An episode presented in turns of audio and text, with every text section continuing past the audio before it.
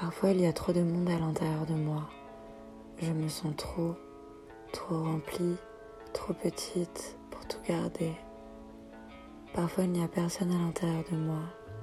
Alors le trop me manque. Au moins dans le trop, il y a toi.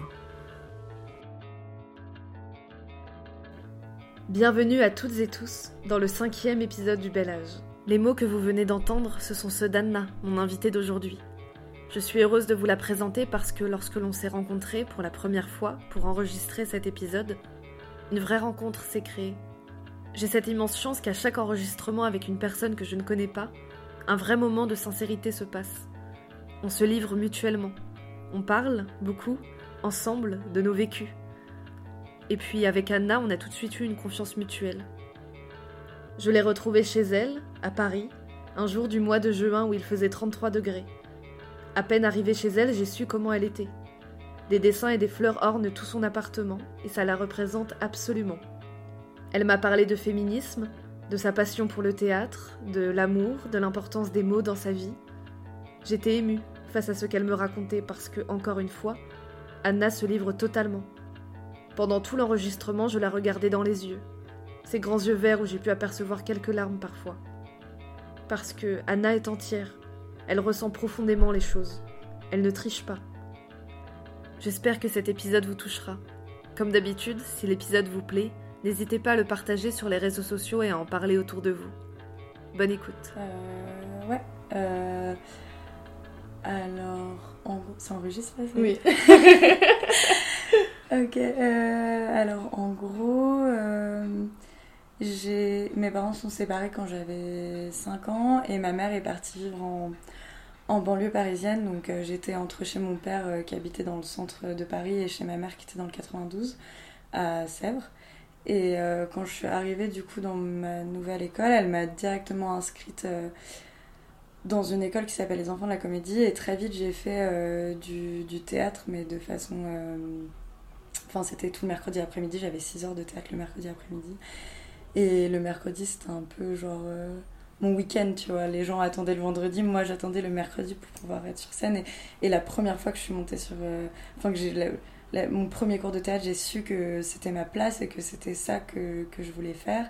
Et du coup, euh, ouais, dès mes 10 ans, c'était, c'était, ça, quoi. Je j'aimais pas spécialement l'école. Ça allait, enfin, j'avais mes copines, mes copains, euh, ça va, j'ai eu une scolarité plutôt, euh, plutôt calme. Euh, j'étais dans un super lycée, qui était un lycée hyper artistique, où il y avait plein d'options. il y avait une option art, il y avait une option cinéma.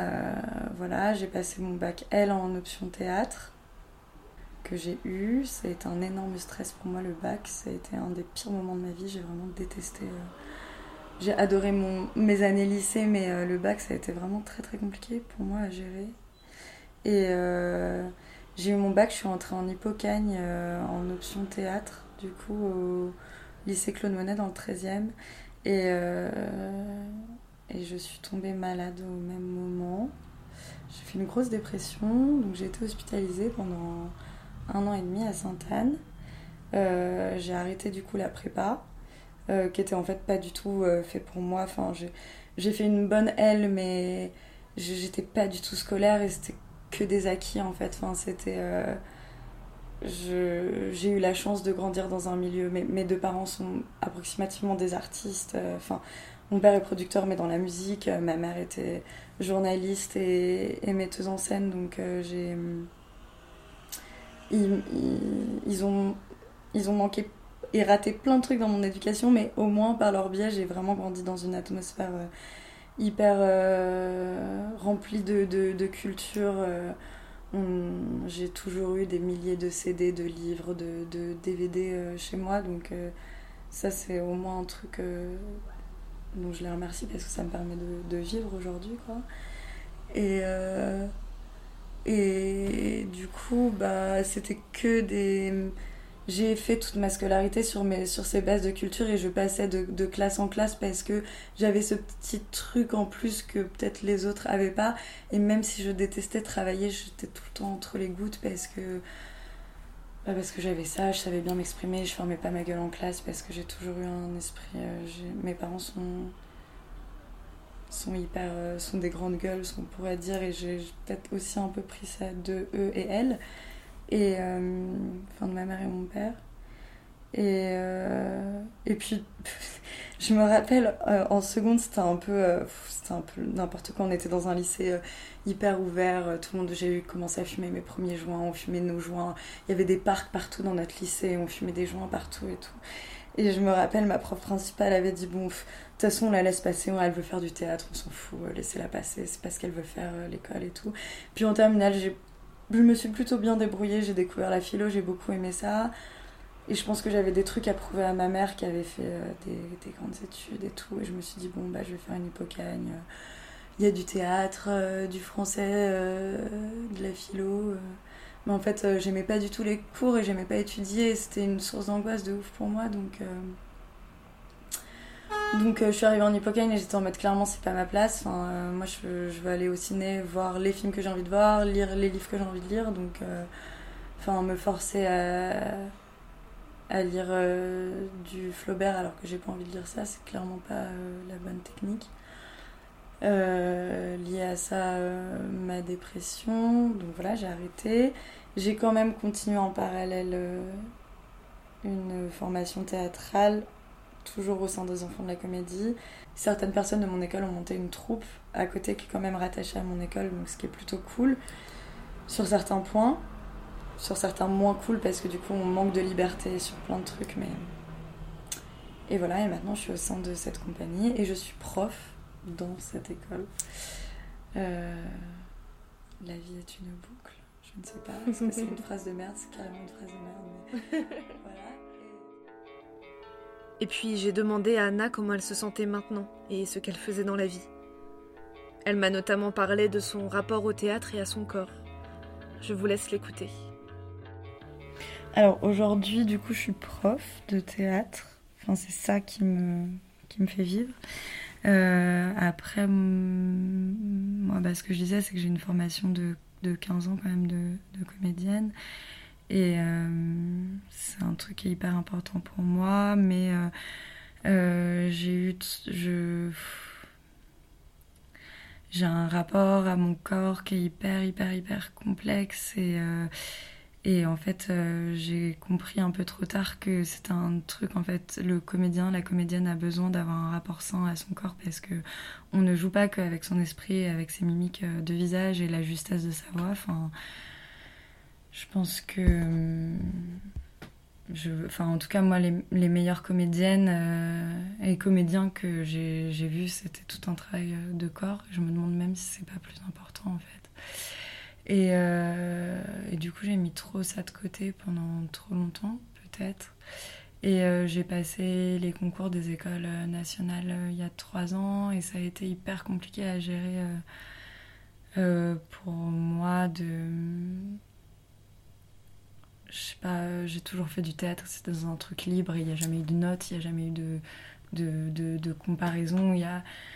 Moi j'ai été dans des écoles plutôt scène euh, où il a pas enfin où on ne sent pas que quelqu'une ou quelqu'un est meilleur qu'un autre ou une autre et euh, en fait quand tu te confrontes aux écoles c'est là pour la première fois où tu te dis ah ouais mais en fait euh, il y a des gens qui sont pris au deuxième et au troisième tour et donc ils, et elles sont meilleurs que moi alors tu essayes de comprendre que que, que c'est pas comme ça qu'il y a aussi des gens qui sont faits et faites pour pour les concours et d'autres non euh, mais voilà, c'est dur. Et en fait, j'ai longtemps pas compris pourquoi euh, j'avais cette peur euh, énorme de remonter sur scène. Et, et je pense que bah, elle est due à ça, au concours. Enfin, ça, les, dates correspondent. Quoi.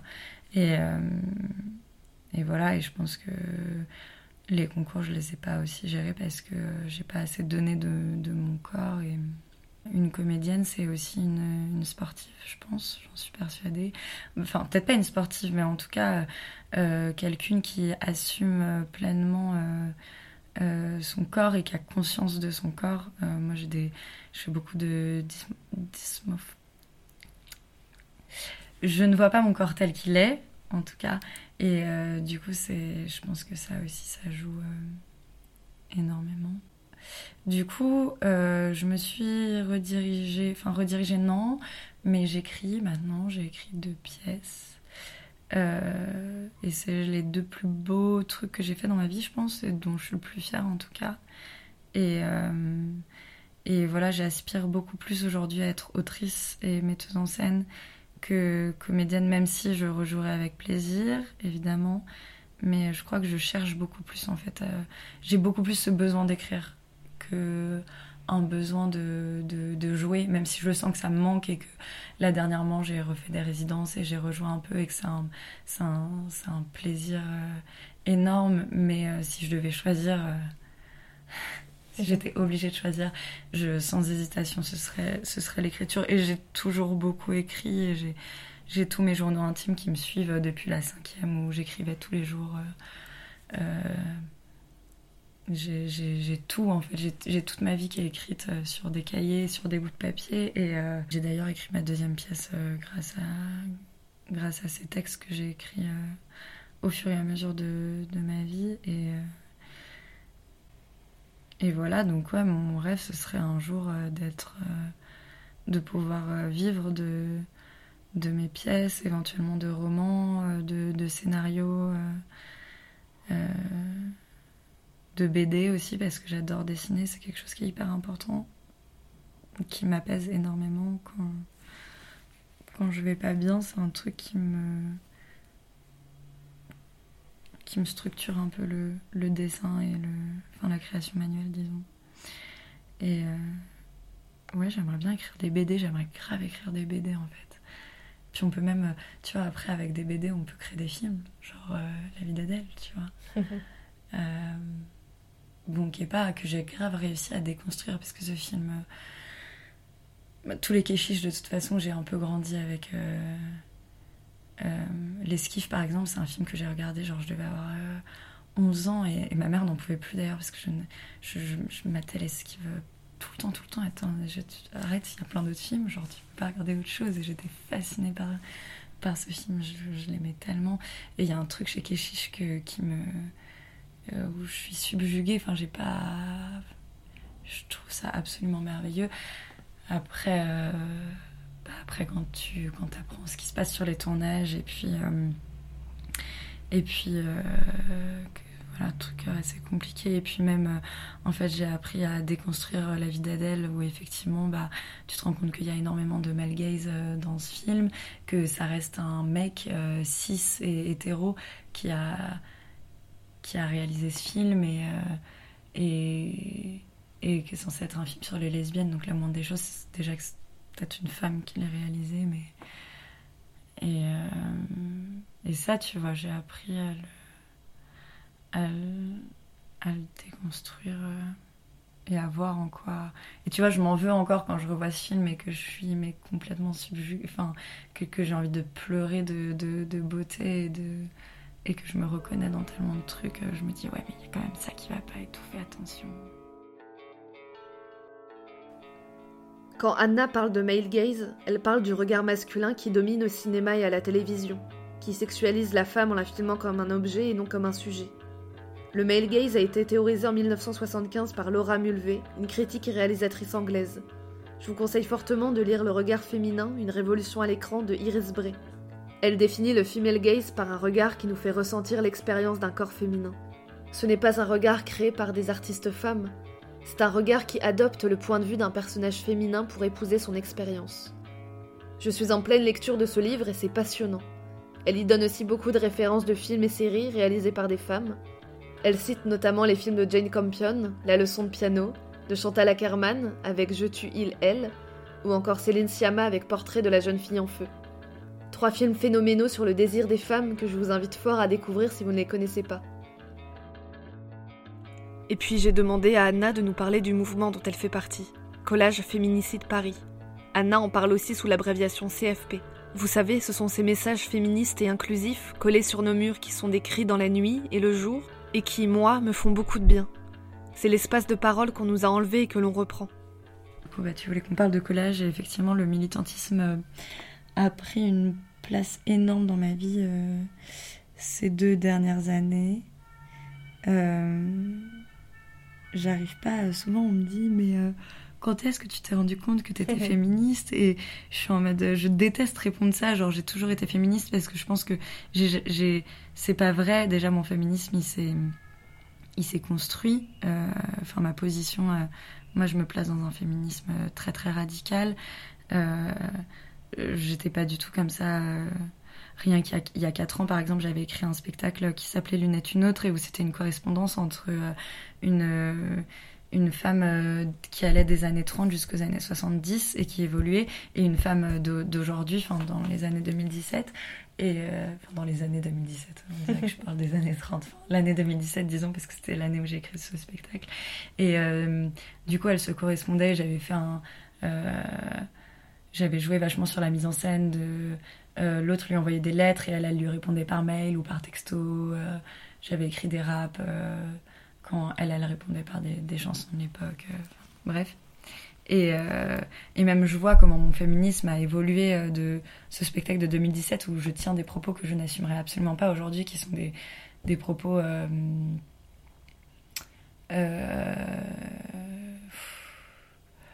enfin plein de trucs hyper problématiques mais où j'avais pas où c'était juste euh, ma pulsion de y a trop des trucs euh, injustes euh, mais j'avais pas lu assez de livres et j'avais pas écouté assez de témoignages et je pense que j'étais un peu trop jeune aussi peut-être pour pour parler de ça et et voilà mais j'ai toujours Enfin, quand j'étais petite, je faisais du foot et j'aimais pas spécialement ça, mais je faisais du foot parce que ça m'énervait qu'il y ait que des garçons qui fassent du foot.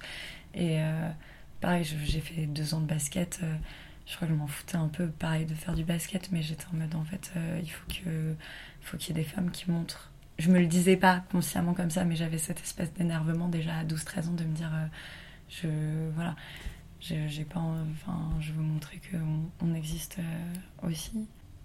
J'ai malheureusement grandi comme beaucoup, mais après, moi, j'ai 50 plus que toi et, j'en parle à un de mes meilleurs amis à ton âge. Il est né en 2000 et on a eu une conversation sur les poils. Euh, bon, on en a partout des conversations sur les poils, c'est pas très intéressant. Mais euh, moi, ça fait maintenant deux ans que je me suis pas, j'ai pas touché mes poils et que je les adore. Et, euh, il me disait, et, et, j'en parlais avec lui, et j'étais en mode, est-ce que ça te dégoûte mes poils? Et il était en mode, mais alors, pas du tout, parce que j'en parlais le même week-end, j'en ai parlé avec une très bonne amie à moi qui pour le coup, elle a 50 plus que moi.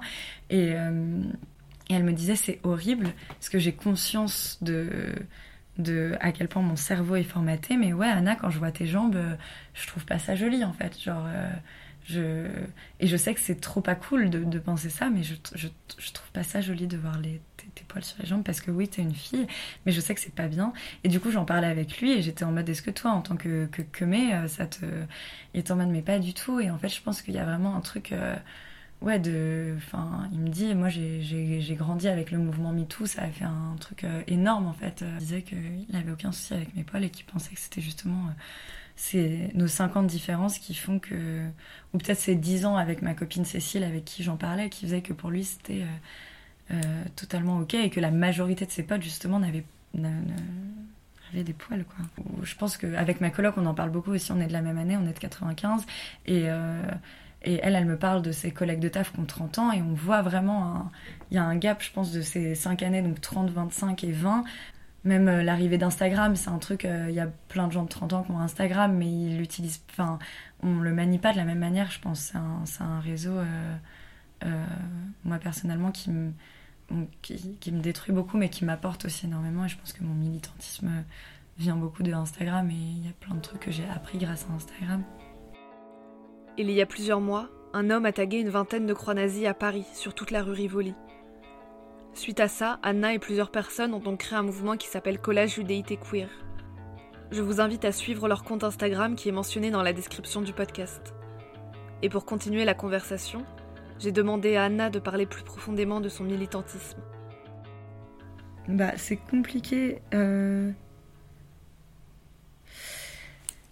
euh, moi, je suis très très en colère. Je suis vraiment très très très en colère et je suis très triste en fait de et je me noie, euh, je me noie là-dedans et j'arrive pas à redescendre et, Et en fait, très tristement, je me rends compte que là, depuis deux mois, ça va mieux et je suis moins en colère, mais parce que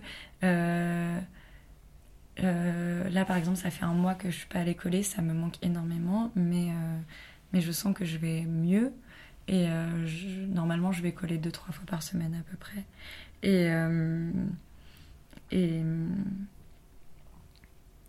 et je pense que mon militantisme, il est, euh, c'est un truc, euh, euh, je peux pas faire sans, enfin, je peux pas faire avec parce que ça me met très mal, mais je ne peux pas faire sans non plus. Et parce que ça me met très mal aussi de voir tout ce qui se passe et que, et que, et que ça touche aussi peu de gens, ça me, ça m'attriste en fait énormément. Et,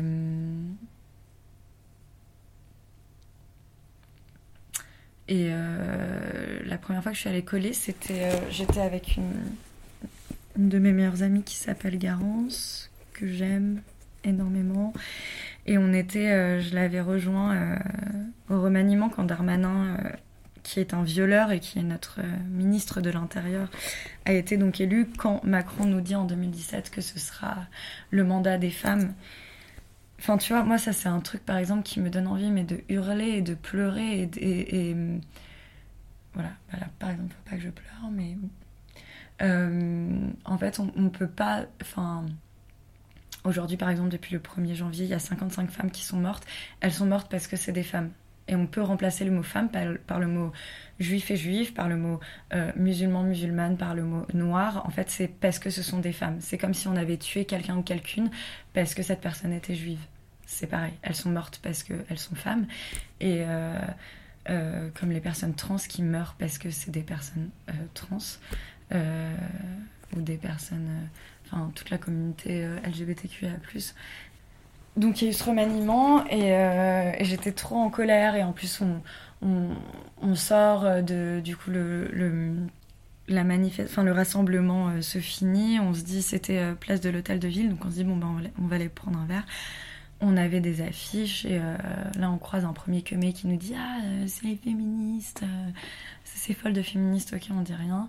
Et là on croise un, deuxième cum qui nous fait une réflexion et en fait là je ne Enfin, j'ai pas pu m'empêcher. Et je me suis retournée, je lui ai répondu. Et, euh, en fait, j'ai trop de rage qui est, qui est, qui est sorti. Et c'était, euh, c'était violent. Ils, se sont mis à nous dire qu'on était lesbiennes. Et, enfin, je m'en fous. Ouais, frère, je suis lesbienne. Genre, qu'est-ce que t'as? Ça te pose un problème. Genre, de toute façon, c'est pas la question. T'as pas besoin d'être euh, lesbienne pour, pour voir que c'est la merde et qu'en fait, on se fait tuer et violer juste parce qu'on on est on ressemble à des femmes, ou on est des femmes. Enfin bref. Et, euh, et, du coup, Garance m'a dit Mais meuf, mais viens coller, euh, viens coller avec nous, et euh, viens coller avec moi. Donc, suite à ça, j'ai rejoint Collage Féminicide Paris, qui est du coup un mouvement où à Paris, par exemple, plus de 1500 coloreuses. Et, et ça m'a fait énormément de bien, en fait, euh, de rencontrer des gens euh, euh, comme moi. Parce que, parce que même mes amis que j'aime d'amour, hein, souvent, elles me disent que je suis trop extrême et que je suis trop radicale et que pas tous les hommes. Et, et moi, je suis en mode, si, en fait, tous les hommes.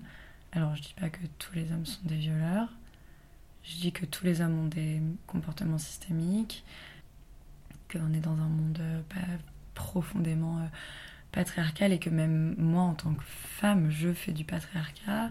Je le subis mais je le produis aussi. Et euh, j'ai commencé à coller. Donc, bah, je sais pas trop quoi dire sur les collages à part que c'est. Bah, ça fait beaucoup de bien comme ça peut faire euh, beaucoup de mal parce que parfois bah, tu vas coller et puis il y a un mec euh, qui te dit euh, vous mériterez de vous faire violer, ça vous ferait du bien. Et en fait, bah, toi tu rentres chez toi et, et, et puis tu as sûrement vécu des violences parce que si tu fais ça aussi, c'est que. Alors voilà, c'est pas non plus systématique, hein. je, je, dis pas que tout, tout et toutes les coloreuses ont subi des violences, mais que souvent la rage elle vient pas de nulle part. Donc, euh, bah, quand un cum te dit ça à 23h et que t'es t'es es une bande de trois meufs euh, face à un cum qui te balance des trucs comme ça et qui te menace et que bah tu rentres chez toi et puis c'est dur quoi. Mais euh, c'est dur, mais à côté de ça, bah, t'as pris la place qu'on te vole en fait en permanence euh, quand t'es dans la rue, quand t'es quand es en communauté, quand même quand t'es avec tes potes mecs qui prennent beaucoup de place et qui essayent de t'apprendre la vie et qui bah là c'est un moment où en fait euh, la place elle est à toi et elle est pour toi et tu, tu, colles un message sur un mur et puis le lendemain bah, ce cum il est obligé de le voir quoi. Et, euh, et ça fait partie de, de sa ville et c'est trop stylé et c'est trop bien Anna est profondément passionnée ça se voit ça se sent il y a quelque temps elle a créé sur Instagram les Bleus de l'âme un compte où elle partage ses dessins ses mots ce qu'elle crée son compte m'a fait beaucoup de bien pendant tous les confinements et l'année qu'on vient de passer qui était si étrange. Et il y a notamment l'un de ses textes que j'ai lu un soir de novembre. Ces mots ont résonné puissance mille en moi. Je l'ai envoyé à tout et toutes mes amies. C'était tout ce que je ressentais et que j'avais besoin d'entendre pile à ce moment-là. Les soirées me manquent, marcher la nuit aussi, manger des frites, partir sans dire au revoir parce qu'on sait qu'on va se revoir, dire à mes amis qu'ils et elles sont beaux et belles, parler fort dans les rues pleines, dire merci parce qu'on m'a donné, sentir qu'on est là, qu'on existe et qu'on s'aime, fumer des cigarettes en marchant dans la rue alors que ma mère trouve ça vulgaire, s'embrasser très fort et très longtemps pour attraper tout le temps où ce n'a pas été fait, boire de l'eau gazeuse en jouant aux cartes, prendre des photos des gens de dos pour m'en rappeler, faire l'amour encore, recommencer encore, rester ensemble, toujours. Alors j'ai demandé à Anna quel rapport elle entretient avec les mots. Pourquoi est-ce qu'elle les aime autant? Je vous laisse avec sa réponse. Ouais, bah c'est ce que je te disais. J'ai toujours beaucoup, beaucoup écrit sans me rendre compte que ça pouvait carrément être un métier. En fait, pour moi, c'était juste euh, un truc euh, amusant. Et depuis que je suis petite, j'écris. Et ça, a toujours fait rire mes potes. D'ailleurs, je me rappelle, euh, on était en troisième et j'ai retrouvé le texte. C'est un texte hyper trash. À l'époque, je lisais Frédéric Bébédé et Virginie Despentes. Et du coup, j'avais écrit un texte du haut de mes 14 ans et je me trouvais trop stylée. Et, Mais bon, pour moi, c'était pas possible. Enfin, pour moi, euh, être autrice ou romancière et tout, c'était pas, pas un métier en fait. Je sais pas pourquoi. Pourtant, ma mère, ma mère fait ça. Enfin, mais je, je sais pas. Bizarrement, je, le, je, je concevais pas ça.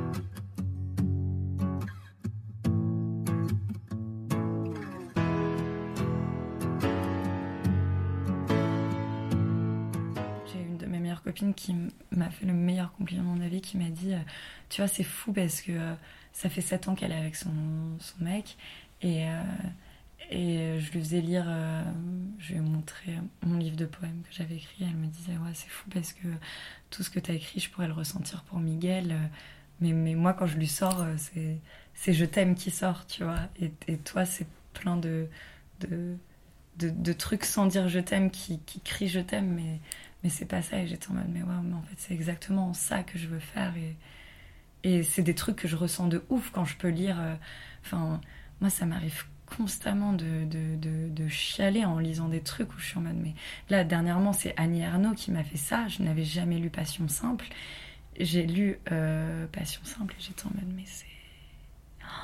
Ça m'a ça, ça transcendé. J'étais genre, mais, mais c'est, c'est un génie. Et elle est.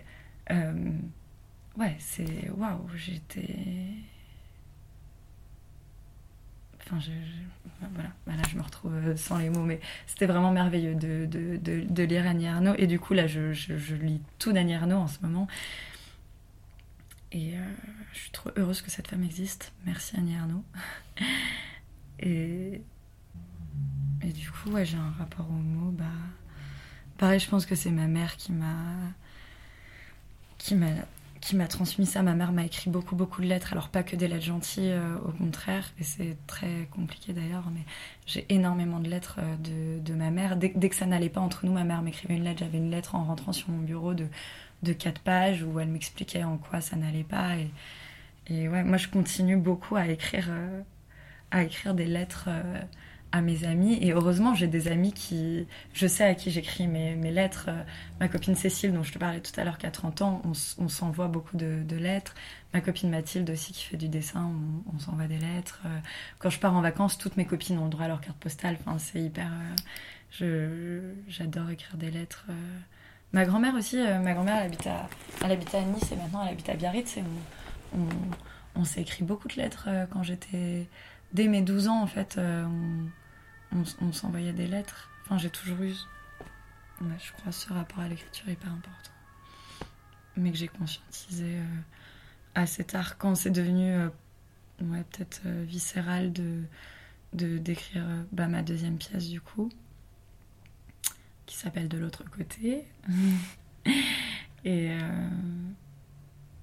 et voilà et qui rassemble tu vois. En fait rien n'est perdu parce que il y a des trucs que j'ai écrits euh, tout à l'heure je disais que j'avais été hospitalisée. Il y, a, des textes que j'ai écrits quand j'étais hospitalisée à Sainte-Anne donc il y a six ans. J'ai écrit cette pièce il y a deux ans maintenant. Donc il y a des textes que je n'ai pas retouchés et que j'ai vraiment pris tel quel et que j'ai foutu dans ma pièce. Et euh, et et voilà, et c'est des écrits, jamais j'aurais pensé que j'en ferais quelque chose un jour. C'était juste des écrits de, de moi à moi. Et, et aujourd'hui, j'ai une, une, comédienne absolument formidable qui, qui joue ces mots que, que j'ai écrits quand, quand j'étais euh, très proche de la mort et au plus profond de désarroi de ce que, de ce que j'ai pu atteindre. Donc, euh, gardez vos écrits et écrivez. Et même si vous pensez que c'est de la merde, écrivez quand même. Et puis j'avais envie de parler d'amour avec Anna.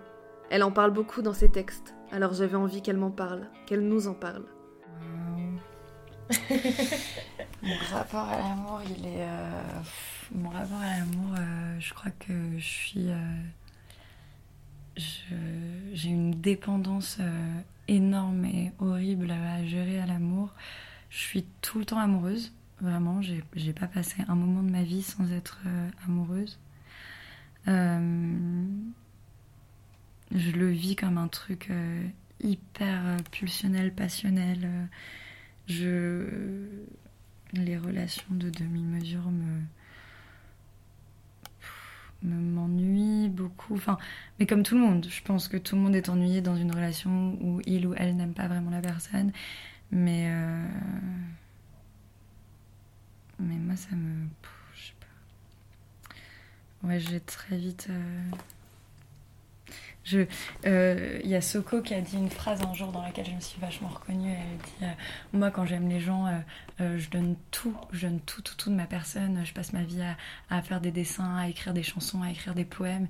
Et moi, c'est exactement ça. J'ai ce besoin d'offrir constamment la personne que j'aime. Elle a, elle, a, elle a tout le temps une attention, elle a tout le temps.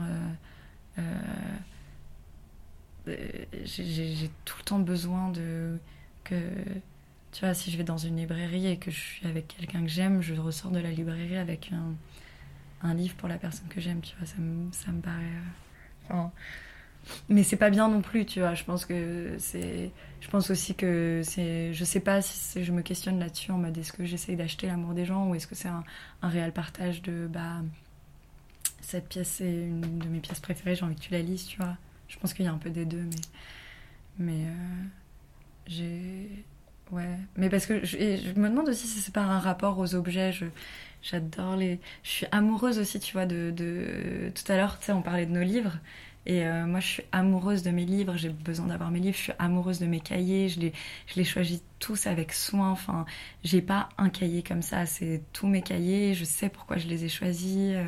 Euh, euh, mes stylos, mes feutres, c'est pareil. mes vêtements, j'adore la mode, j'adore m'habiller. Tout est. rien rien n'est au hasard, tu vois. Mes briquets, c'est parce que c'est un. C'est parce que c'est un briquet rose que j'ai choisi ce briquet, quoi, tu vois. Et, euh, du coup, peut-être aussi que j'ai envie de, donner ça euh, aux, aux gens. Et, euh, et du coup, ouais, je suis un peu une amoureuse éperdue. Et c'est horrible parce que je fais passer l'amour avant tout dans ma vie. Je fais passer l'amour avant mon travail, avant, avant moi, avant ma famille. Après ça, j'ai réussi à aussi comprendre que c'était pas grave de faire passer l'amour avant sa famille parce que ta famille, en fait, tu la choisis pas, alors que ton amour et tes amis, tu les choisis. Donc si tu les fais passer avant, c'est que tu as des raisons de les faire passer avant. Et si tu te sens mieux euh, le jour du nouvel an avec euh, ton amoureux ou ton amoureuse ou tes amis qu'avec ta famille, bah, c'est comme ça et c'est complètement ok. Et...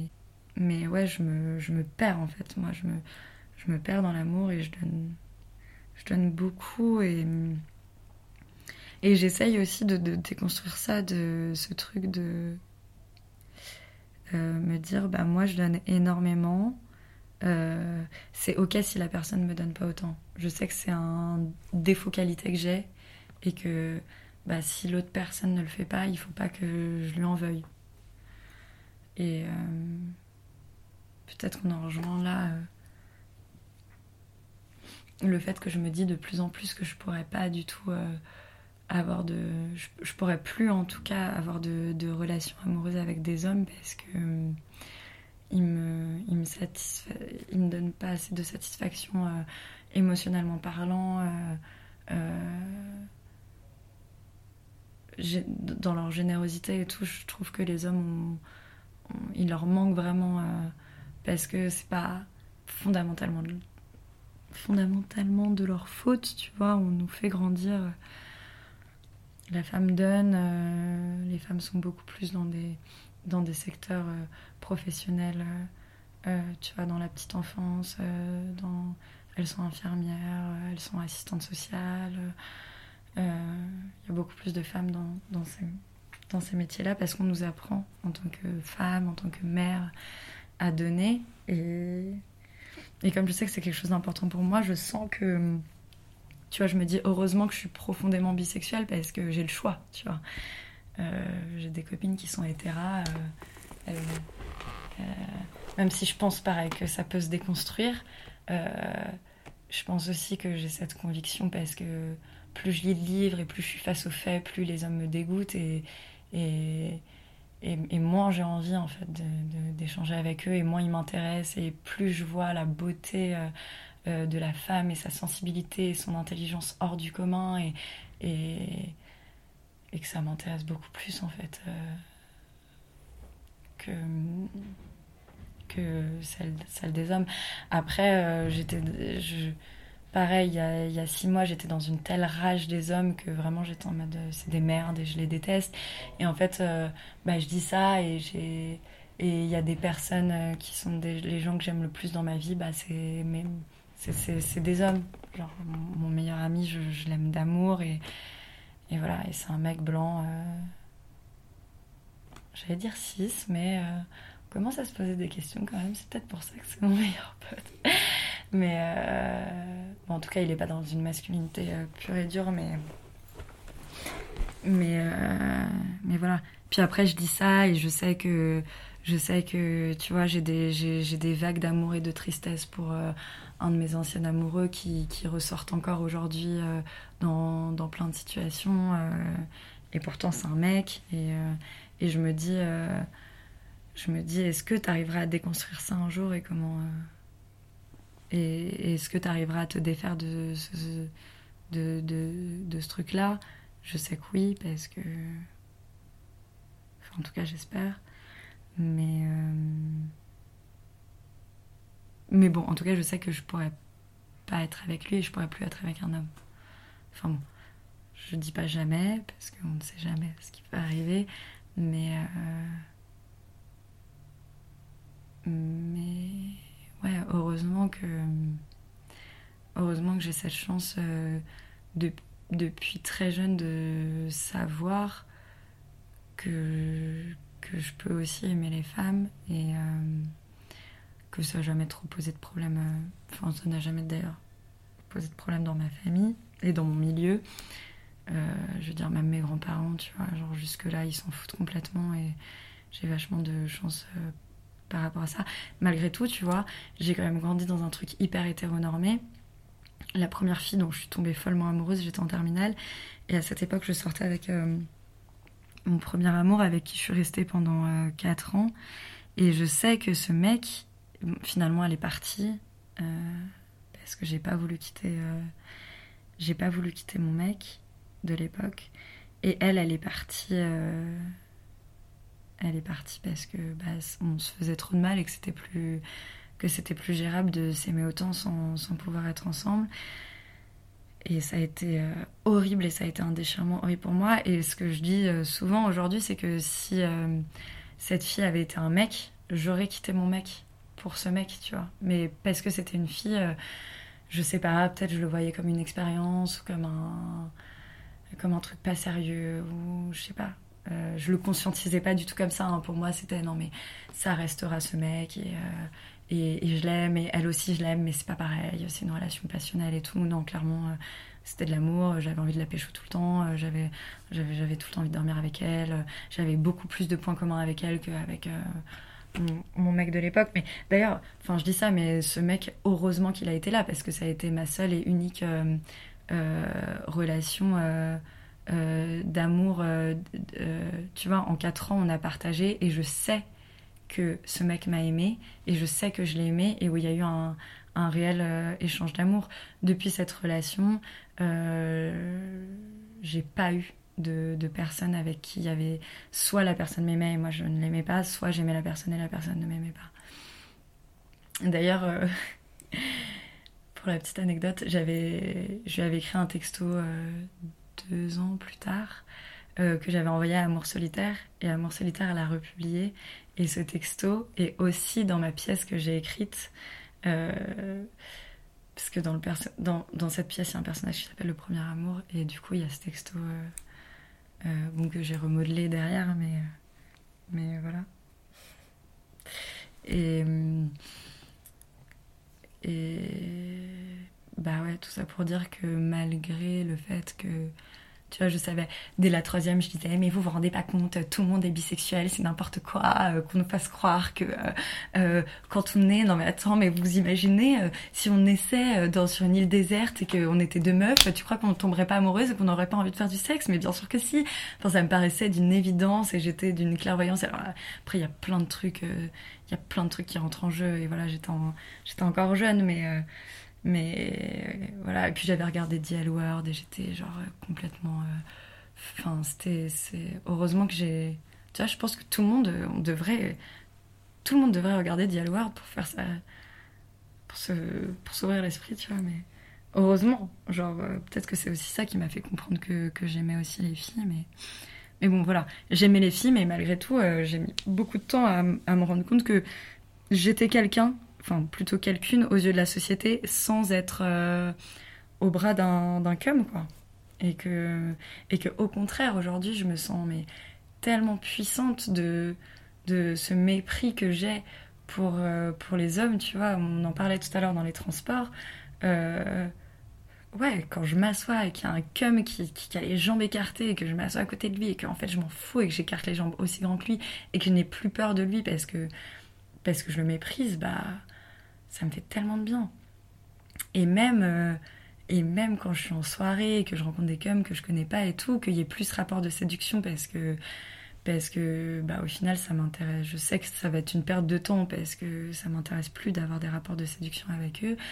Bah, tout de suite, ça allège la conversation et tout de suite, on peut avoir une conversation euh, euh, plus, plus marrante, quoi. Et, et d'égal à égal parce que je pense que le rapport de séduction hétérosexuelle euh, n'est pas. Même si on, essaye plus que tout, euh, ce, ne sera jamais le cas. C'est ce que j'essaye d'expliquer à mes copines euh, qui sortent avec des mecs. Moi, mon rêve, c'est qu'elles deviennent toutes lesbiennes. Ça les énerve d'ailleurs.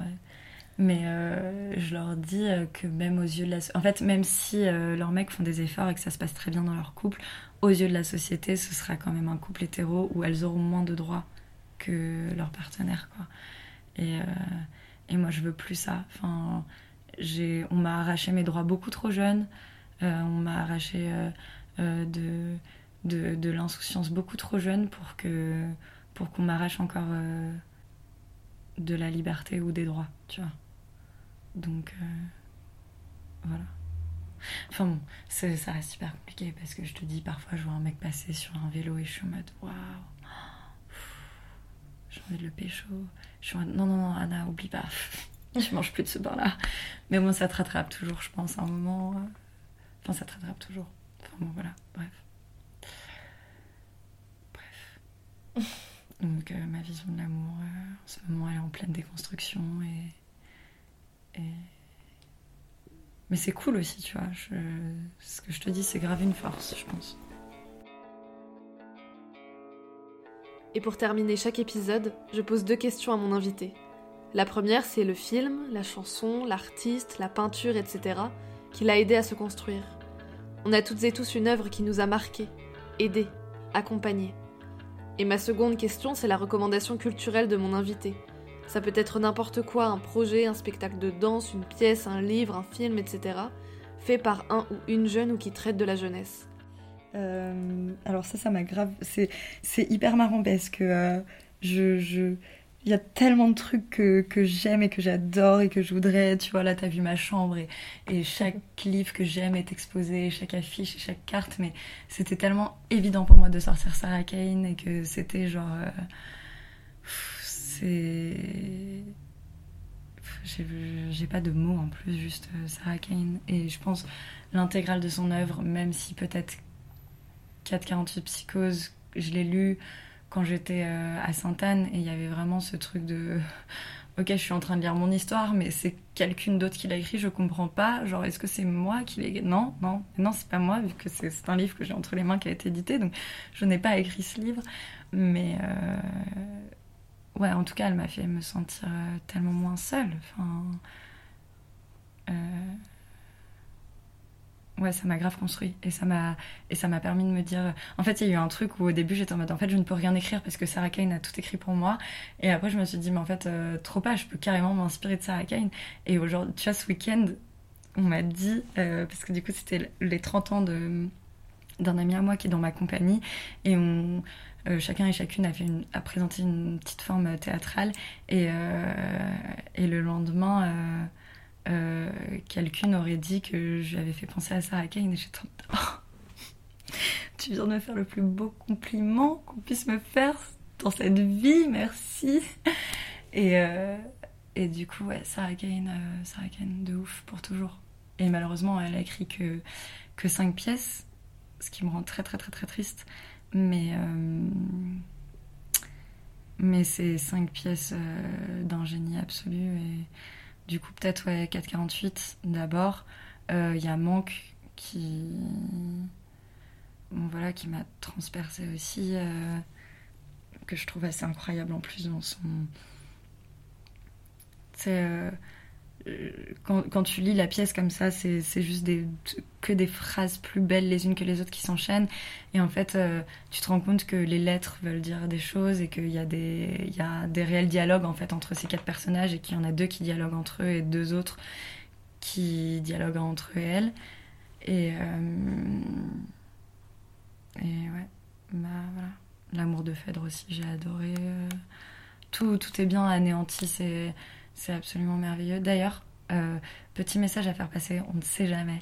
Euh, quand j'étais à Sainte-Anne, il y a un mec qui s'appelle Paul qui m'a vu lire euh, Sarah Kane et qui est venu me parler en me disant Waouh, c'est fou, tu lis Sarah Kane, je fais du théâtre. Et j'étais mode Waouh, incroyable. Et, du coup, on commence à parler. Il me dit Ouais, je suis breton. Je fais Ah, c'est fou, bah, mes grands-parents sont bretons aussi. Enfin, ils sont bretons et bretonnes. Enfin, non, à l'époque, je parlais pas l'inclusif, donc non, je n'ai pas dit breton et bretonne, j'ai dit breton. Euh, et. euh, et euh, il me dit ah ouais et tout et on commence à parler et je lui dis oui bah et il me dit du coup ta mère et ton père sont bretons je lui dis bah non mon père est juif euh, tunisien il me dit non je te crois pas j'étais en mode ah, je te jure il me dit non mais tu sais que euh, moi aussi je suis séfarade et tout et j'étais en mode quoi mais c'est pas vrai. Il me dit tu sais qu'en Bretagne il y a aucun juif séfarade genre ça n'existait pas. J'étais en mode incroyable. Et, euh, et du coup je lui ai prêté anéanti et il m'a répondu il m'a rendu anéanti avec une petite note à l'intérieur. Et on n'a jamais pu se, revoir avec ce Paul qui faisait du théâtre en plus dans une compagnie en Bretagne. Paul, peut-être, si tu, si tu tombes un jour, on ne sait jamais sur ce podcast. Euh, bah, J'ai encore ton mot et, euh, et merci pour cet échange. Et peut-être que toi aussi tu as mon mot avec euh, le petit dessin que je t'avais fait en plus qui parlait de Sarah Kane. Voilà. J'ai essayé de te chercher. euh, je suis allée à Sainte-Anne pour demander tes coordonnées, mais personne n'a le droit de me les donner parce que c'est confidentiel. Donc, donc voilà, mais et en plus j'ai relu ton mot il y a pas longtemps. Voilà.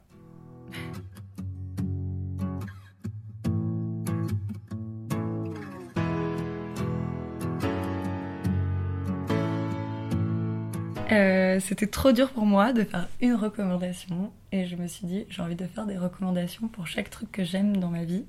Euh, déjà je vais peut-être faire de la pub, de l'autopub. Euh, euh, j'ai une compagnie du coup qui est trop cool où on est majoritairement une bande de jeunes euh, hyper cool, euh, qui font peut-être hyper cool.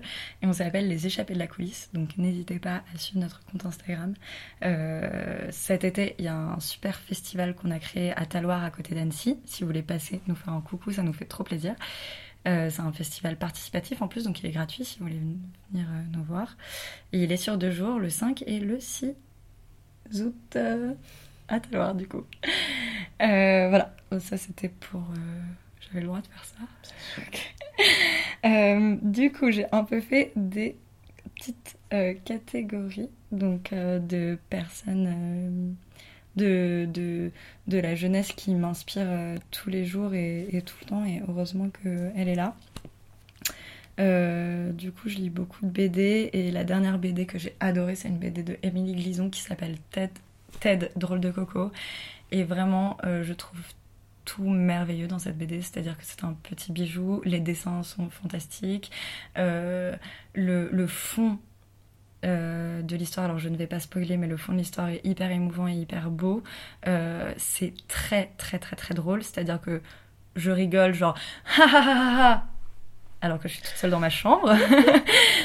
J'ai mal fait mon rire, mon rire ce n'est pas ça, d'accord mais voilà, donc j'ai adoré cette BD, donc Tête drôle de coco de Émilie Glison, et vous pouvez aussi la suivre sur Instagram parce qu'elle est hyper marrante. Euh, il y a une page Instagram militante que j'adore qui s'appelle le Club de Bridge. Euh, pour la photo, j'ai euh, un de mes meilleurs copains qui s'appelle Sofiane Boualia qui fait des trop belles photos. Pareil, vous pouvez aller voir son contenu. Alors, c'est pas militant, mais il y a quand même. moi, il y a un truc que je trouve hyper émouvant euh, chez lui et je pense qu'il fait du militantisme sans s'en rendre compte et, euh, en fait euh, il mélange très bien je trouve le côté un peu stylé de la femme parisienne et, et mais aussi ce truc hyper brutal de euh, lui, il a grandi euh, à Clamcy, un village en Bourgogne, et, euh, et, en fait, je le sens, même dans ses photos de, de, de Paris, qui a une sensibilité beaucoup plus profonde qu'un truc hyper stylé. Et, et, voilà, et du coup, il fait, fait de la direction artistique pour des clips de rap, pas mal. Et, mais après, il a ses projets perso qui sont super beaux. Et, voilà, et vous pouvez aller vous abonner à son compte euh, aussi. Euh, pour la chanson, je me dépêche. Pour la chanson, il y a Crystal Muret qui est une chanteuse euh, qui a 18 ans, qui est ouf, qui a une voix de ouf, qui a un univers de ouf, qui se sape trop bien. où je suis en mode, mais waouh, genre cette meuf, non, je crois qu'elle a 19 ans, peut-être 20, mais oui, peut-être non, je crois qu'elle a 20 ans, 19 ou 20. Et je suis en mode, mais meuf, mais comment tu peux être aussi incroyable et avoir développé un univers artistique, genre déjà aussi énorme? À ton âge, j'ai l'impression que c'est genre Tyler de créateur euh, en, femme de 19 ans, tu sais. Bon, après, il a commencé à peu près au, même, âge. D'ailleurs, gros big up Tyler de créateur. Je l'aime d'amour aussi, mais bon, c'est pas la question. Euh, en dessin, en dessin slash crush, pareil. Euh, Justine Thévenin, si tu m'entends, j'ai grave envie de te pécho. mais au-delà du fait que j'ai envie de te pécho, je t'adore et j'adore le travail de, de, cette meuf. Euh, pareil, son compte Insta est hyper cool parce que tous les jours elle fait des stories avec euh, ses inspi, euh, des trucs militants mais aussi des trucs hyper artistiques. Il y a une vraie envie de déconstruire. Elle, elle, poste tout le temps des photos de corps de femmes qui se veulent, enfin, on dit différents alors que c'est juste le corps de toutes les femmes. Mais voilà, et elle fait des dessins trop beaux que j'aime d'amour et, et pareil, vous pouvez aller voir son travail. Et je vais finir par. J'aurais eu, eu plein d'autres recommandations, malheureusement, le temps et, euh, et je suis grave train de tricher et je devrais trop pas faire ça. J'espère que Louise va pas me couper au montage. Euh, j'espère que vous allez entendre tous ces mots. Euh, ma dernière recommandation, elle est un peu perso. C'est ma petite sœur qui s'appelle Violette Guillon, qui, a, qui va avoir 15 ans. Et euh, elle est comédienne et je pense que c'est grave une comédienne à suivre. Euh, et je ne dis pas ça parce que c'est ma sœur. Euh, récemment, elle a joué dans, le dans la dernière pièce de Michalik, une histoire d'amour, qui est d'ailleurs une histoire entre deux femmes, une histoire, une histoire d'amour lesbienne. Et, et, et, voilà, et je pense que... Je Enfin, déjà, je sais que humainement, c'est une des personnes les plus incroyables que je connaisse. Et euh, c'est ma meilleure amie, et c'est peut-être un peu aussi mon âme sœur, et c'est ma... la personne que j'aime le plus au monde entier sur cette terre. Et c'est un peu pour ça que je vous la recommande. Mais c'est aussi parce que euh, elle joue dans plein de films trop cool, où son père c'est Philippe Catherine, et on aime Philippe Catherine. Et, euh, voilà, donc comédienne à suivre, Violette Guillon. Et, et j'aimerais bien recommander plein d'autres trucs, mais je vais m'arrêter là. et voilà. Et voilà. Et je voulais aussi dire euh, trop. Trop merci Louise euh, de m'avoir. Euh, de m'avoir proposé ça. Enfin, déjà, je trouve ça assez incroyable parce que du coup, j'ai écouté les épisodes d'avant et je me suis tellement reconnue dans, dans plein de témoignages. Et tu vois, on se connaît pas toutes les deux. Enfin, c'est la première fois qu'on se rencontre. Et je me dis, c'est ouf que derrière un écran, t'aies pu sentir que bah, je ressemblais à ta copine Lucie ou, ou, ou c'est Maya que t'avais jamais.